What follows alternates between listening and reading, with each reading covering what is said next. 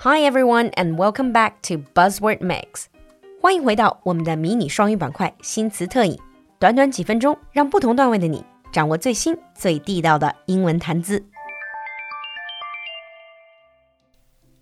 In today's buzzword mix, our buzzword is lipstick index. We're not exactly learning a new word here, but rather a concept. So when you hear the word lipstick, what comes to your mind first? 在听节目的小伙伴们，当你听到 lipstick 口红这个词的时候，是不是满脑子马上就是 Oh my God，买它买它买它？But do you know that the sale of lipsticks might have something to do with the general state of the economy? So today we're going to look at this very interesting concept called lipstick index.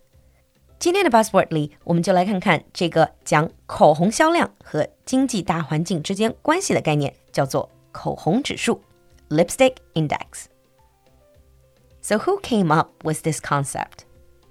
This term, lipstick index, was first coined by former Estee Lauder chairman Leonard Lauder in 2001, and he was inspired after his own company's lipstick sales reportedly spiked during the year's recession. Lipstick index 这个概念最早是在2001年由雅诗兰黛的老板 Leonard Lauder 创造出来的一个概念。当年经济正在经历萧条期，可是他却发现自家口红的销量一路激增。So he created this lipstick index to refer to the resiliency of cosmetics during times of economic turmoil. 这个口红指数就是指的在经济萧条期，化妆品 仍然能够大卖特卖这样一种很奇特的现象。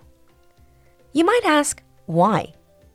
Well, he believed this is because when the general economy is bad, when people don't have a lot of money, women turn to makeup as an affordable indulgence.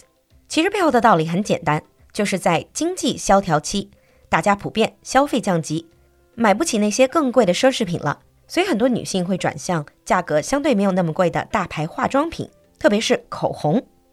During an economic downturn, they're still going to buy themselves a little pick me up.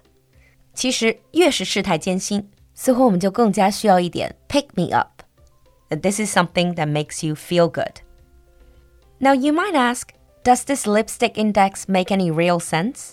Is it real? Well, the lipstick index seems real, or at least maybe it did at the time of its creation. And it's not just in other countries. The trend could also be seen in China, where cosmetics sales remained strong despite a contraction in luxury spending. 其实，在一定程度上，口红指数还是有点道理的。包括在中国，当奢侈品消费出现缩水的时候，化妆品的销量却是依然坚挺。 but then again, in recent years, journalists and economists have debunked this whole concept. They have given some different data. For example, in 2009, the year after the start of the Great Recession, lipstick sales declined by nearly 10%, instead of rising as the index might have predicted. 不过近些年来，也有很多经济学家和媒体人士都给出了相反的数据。比如说，在2009年这个经济衰退期， 其实口红的销量也有下降，并没有像口红指数里面说的那种不降反升。And some other analysis have suggested now it's not so much about lipstick index. It could be about other products like nail polish or mascara, which have become more popular as inexpensive pick-me-ups during an economic downturn. 还有人就说，这个指数的基本概念没有错， 但是在经济萧条期，反而出现销售上涨的这些产品，不一定是口红，可能是 nail polish 指甲油，或者是 mascara 睫毛膏。Now this year is even more special. With a global health crisis keeping mouths hidden behind face masks, the lipstick index just doesn't make much sense nowadays. But that doesn't mean the idea itself is dead. 二零二零年的全球大疫情 让绝大多数的人戴上了口罩，所以口红的销量也是大大的受到了影响。不过，现任的雅诗兰黛化妆品的总裁就说到：“The lipstick index has been substituted by the moisturizer index, but the concept of the index is still there。”他就说，虽然口红的销量受到了今年疫情的影响，但是实际上这个概念还在，只不过现在不是口红，而是 moisturizer 保湿润肤产品，应该是 moisturizer index 润肤露指数。This might be true during the COVID-19 pandemic, since lipstick is falling out of favor as people wear masks and don't go out as much. Instead, shoppers are indulging themselves in skincare routines while staying at home. 其实这么说可能也有道理，因为大家都出不了门，或者说出了门也会罩在口罩之下，因此就会把有限的钱花到在家使用的护肤品上。 But whether there's actually going to be a moisturizer index, we're going to just have to wait and see. Now let's move on to sample sentences.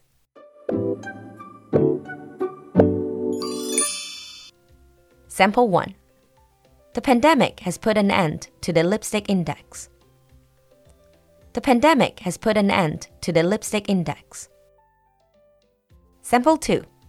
Was people wearing face masks, the lipstick index seems irrelevant. With people wearing face masks, the lipstick index seems irrelevant. 你听懂了吗？关注我们的公众号“露露的英文小酒馆”来获取更多拓展内容。So if you're a woman, how many lipsticks do you own? And if you're a man, have you ever bought lipsticks as a gift for anyone? 期待你的分享，我们下期见。 各位酒馆家人，酒馆铺子全新改版升级，双十一登录店铺就送三百九十九元超值大红包，赶快关注我们的公众号“露露的英文小酒馆”，进入酒馆铺子来领你的大红包吧。